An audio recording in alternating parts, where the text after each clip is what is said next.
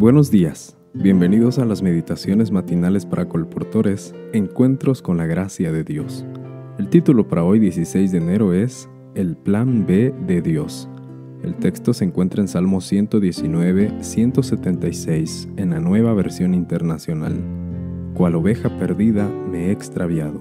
Ven en busca de tu siervo, porque no he olvidado tus mandamientos. Un miércoles de mañana, bien temprano, me arrodillé y le rogué a Dios, Señor, muéstrame a dónde debo ir hoy y a quién debo ver. De inmediato me vino a la mente un antiguo cliente a quien le había dejado una Biblia para niños, pero que todavía no la había pagado. Decidí hacer el seguimiento. Ya en su oficina, le pregunté a Maggie, la recepcionista, si podía ver a mi cliente, pero me dijo que en ese momento no estaba en la oficina entonces le pregunté si a ella le gustaría mirar los libros que llevaba en mi bolso, y accedió. Tan pronto como los vio, me preguntó si yo era adventista, y le respondí que sí. Mientras hablábamos, el jefe volvió a su oficina, y Maggie me contó que él también era cristiano. Sin vacilar, fue a su oficina y le preguntó si yo podía pasar, y el jefe me recibió amablemente.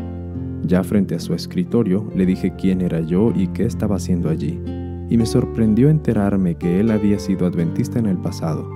Me explicó por qué había dejado la iglesia y me preguntó qué llevaba en mi bolso.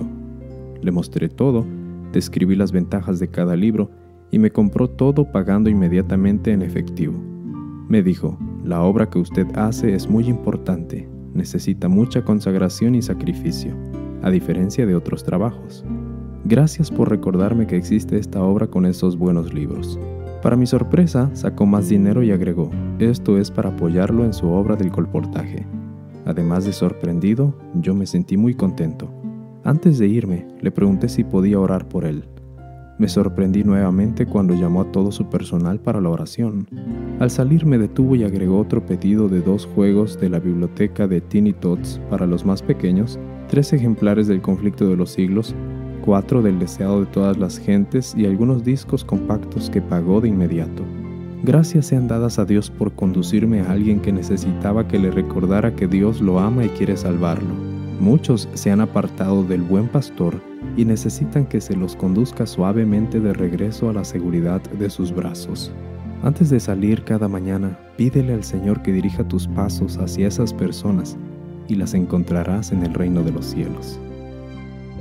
Este es el testimonio de Kila Fred de Papúa Nueva Guinea.